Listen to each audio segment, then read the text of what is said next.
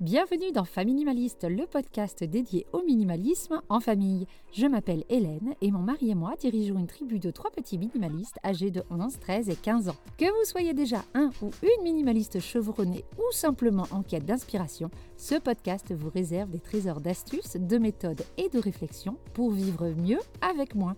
Et si je me permets de partager tout cela avec vous, c'est qu'en plus de ma pratique du minimalisme depuis plusieurs années, je suis également home organizer certifié, professionnel du tri et de l'organisation familiale. Quand on parle minimalisme, on parle souvent de ce qui se trouve déjà chez nous. On se concentre sur ce qui arrive aux objets qui sont déjà dans la maison, on parle tri, désencombrement ou choix. Dans l'épisode d'aujourd'hui, j'aborde le côté obscur de la force quand on parle minimalisme, la phase d'achat. Parce qu'une des manières les plus efficaces pour vivre avec moins, c'est de laisser le superflu au magasin avant même de le ramener chez nous. Aujourd'hui, je partage avec vous mon évolution et dévoile les étapes pour arriver là où j'en suis aujourd'hui, à savoir des achats très limités et surtout très ciblés. Parce que non, cela ne s'est pas fait en un jour. Allez, c'est parti pour l'épisode du jour. Moins que vous n'ayez la passion du tri, de la vente en ligne et des tours à la déchetterie, si vous voulez vivre avec moins de façon pérenne, il faut prendre le mal à la source. Certes, l'encombrement n'est pas forcément dû aux achats trop nombreux. Il se peut que vous n'achetiez pas grand-chose, mais que vous gardiez absolument tout ce qui passe le pas de votre porte. T-shirt d'entreprise, magazine et stylo offerts par la banque inclus.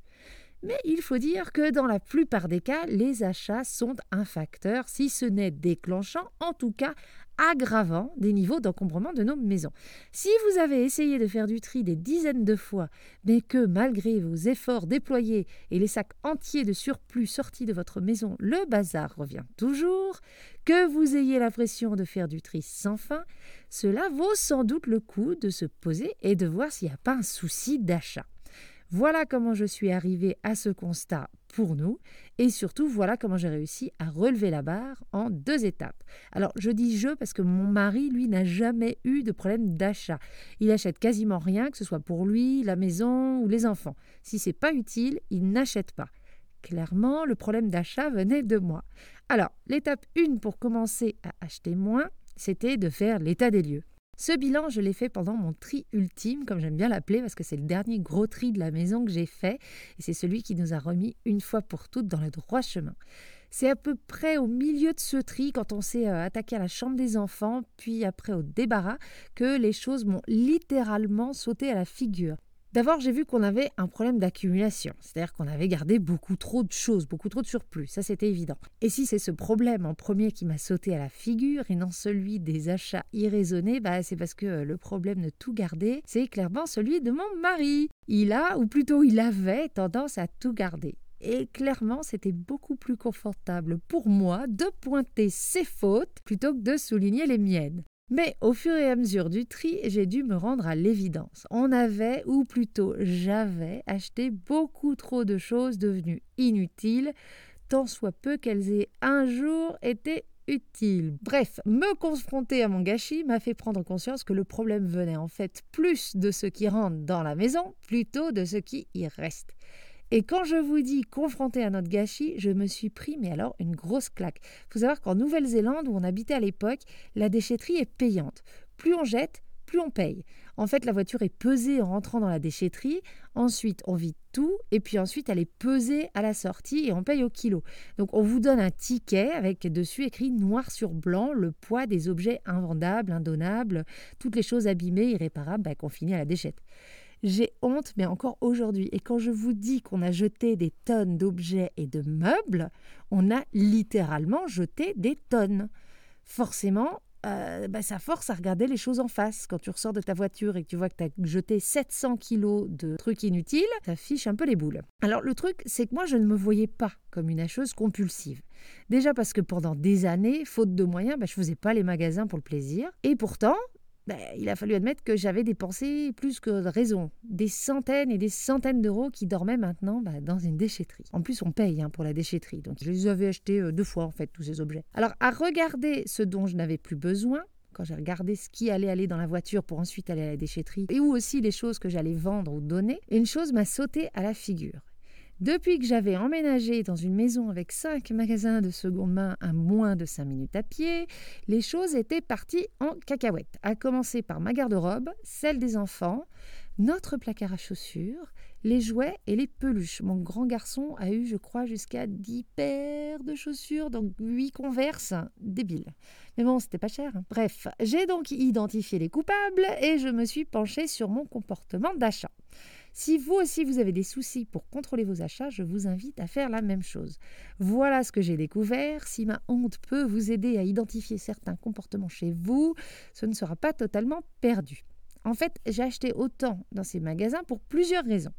La première, c'était, comme je vous ai dit, la proximité et les horaires d'ouverture qui faisaient que je pouvais y aller souvent. Le deuxième effet qui se coule engendré par cette proximité, c'était que je pouvais y aller rapidement, sans les enfants, et que c'était devenu un peu une manière de prendre du temps pour moi, loin de la maison, euh, à faire quelque chose que j'aimais bien. C'était une manière de faire une pause dans mon quotidien euh, entre les enfants et le travail, en gros. Effet aggravant, le second main n'étant pas cher, je me justifiais en me disant que si par hasard cet objet devenait inutile, bah, je pourrais le redonner et puis j'aurais juste fait un don à une assoce par le biais de mon achat. Ça, c'est vraiment la meilleure blague de tous les temps. Je n'ai jamais rien rapporté qui était devenu inutile, vous imaginez bien. Enfin, je l'ai fait après le tri ultime, mais en attendant, euh, j'avais jamais fait ce que je pensais faire. Si c'est inutile, je le ramène la semaine d'après.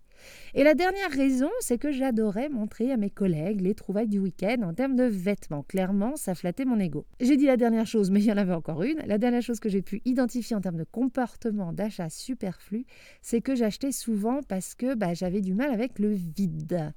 On emménage dans plus grand, bah faut acheter un meuble justement pour meubler une pièce devenue très grande ou un cadre ou plusieurs cadres d'ailleurs pour ce grand pan de mur que j'avais pas avant. La déco, ça servait plus en fait à remplir l'espace plutôt qu'à apprécier les pièces trouvées.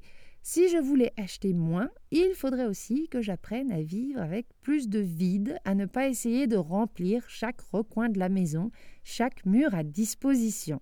Ça, c'était vraiment pas facile. Je vous invite donc à faire la même chose. Regardez ce que vous achetez en trop en faisant euh, l'analyse de ce que vous jetez, donnez ou vendez. Donc regardez vraiment dans tous ces sacs et essayez de savoir pourquoi, quand, comment vous achetez ces choses-là. Est-ce que euh, c'est pour tromper l'ennui le soir que vous surfez sur Vinted? Est-ce que c'est pour vous vider la tête que vous passez dans votre boutique préférée en rentrant du travail? Est-ce que c'est pour rester à la mode que vous accumulez les pièces de vêtements ou les accessoires? Il y a des raisons pour lesquelles on achète trop. Et si on veut acheter moins, il faut les identifier pour remplacer ces comportements-là par d'autres. Donc ça c'est ce que j'ai fait et c'était la deuxième étape remplacer mes mauvaises habitudes. Alors j'ai vu que c'était les mardis et les vendredis après-midi que je faisais quasi systématiquement les magasins de seconde main, parce qu'ils étaient dans ma rue et je finissais le travail avant la fin de l'école des enfants ces jours-là. J'ai donc dû remplacer cette habitude par une autre. Si le but c'était de passer du temps pour moi avant que les enfants ne rentrent, eh bien il a fallu que je trouve d'autres choses à faire. Donc sur mon vélo, sur le chemin du retour, je planifiais ce que je pouvais faire en revenant de la maison. Lire un livre, jardiner, réparer un truc, faire un gâteau, euh, faire des recherches internet, faire mes papiers, euh, passer des coups de fil.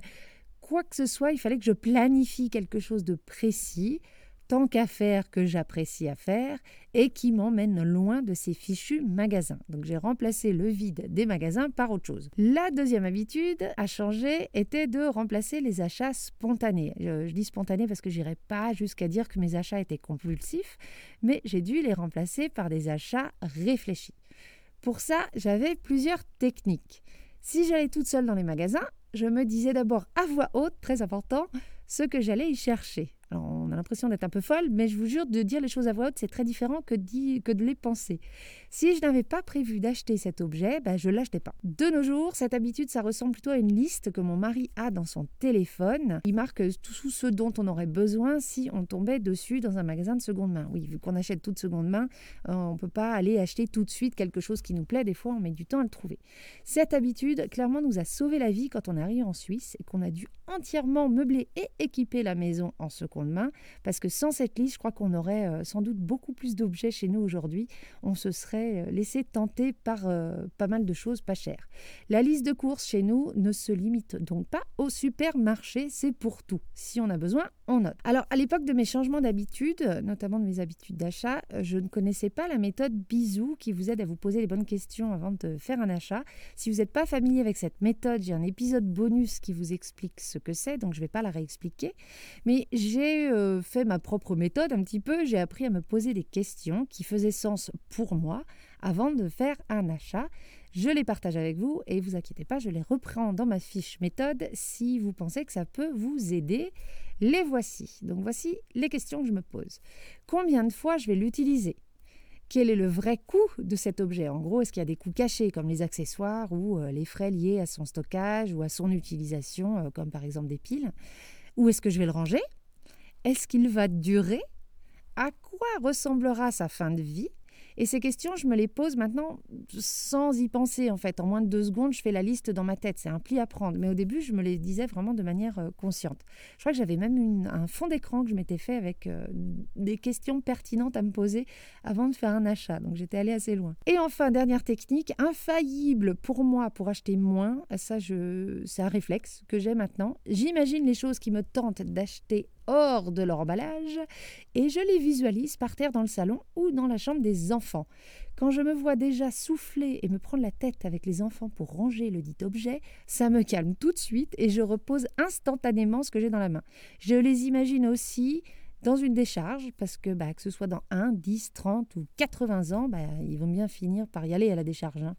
Là aussi, savoir que j'achète un futur déchet, ça me calme tout de suite dans mes envies. Et alors, aujourd'hui, quelles sont les conséquences de tous ces changements d'habitude? Eh bien déjà, je fais plus les magasins juste par plaisir. C'est juste sorti de ma vie. Je fais juste d'autres choses pour le plaisir, ne vous inquiétez pas, je ne suis pas malheureuse, pas besoin de m'envoyer un hélicoptère. La plus grande conséquence, c'est qu'on a pu maintenir notre mode de vie minimaliste et qu'on n'a jamais fait de nouveaux désencombrements. Alors on fait des tris des saisonniers, des tris réguliers qui prennent euh, moins de 30 minutes de temps en temps. J'ai aussi pu tourner mon attention vers tous les objets qui rentrent par effraction car ils étaient euh, noyés dans la masse de ce qui rentrait chez nous. J'ai pu les identifier et mettre en place des habitudes pour les gérer aussi. J'en ai d'ailleurs fait un épisode sur les objets qui rentrent par effraction. Je vous invite à l'écouter si vous ne l'avez pas encore fait. Vous serez surpris de ceux qui rentrent chez nous sans qu'on l'ait acheté. Depuis que nous avons contrôlé les entrées et non juste les sorties, la maison et les placards sont sous contrôle. J'ai appris à apprécier ce que j'avais et non à désirer plus. Il y a du vide dans les pièces, il y a du vide dans les placards, sur les meubles, et on prend ce vide comme des respirations dans la maison et non des manques.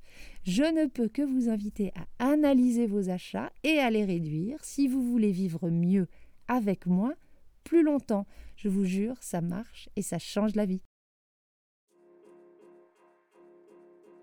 Et voilà pour l'épisode du jour. J'espère qu'il vous aura plu et qu'il vous inspirera à changer certaines de vos habitudes. Vous retrouverez en description la fiche méthode de l'épisode qui reprend les idées développées euh, tout au long de ce temps passé avec vous. Si vous appréciez toujours l'épisode et que vous pouvez le faire, merci de mettre des cœurs, des étoiles et des commentaires sur les plateformes d'écoute. Je sais que c'est plus facile sur certaines plateformes que d'autres.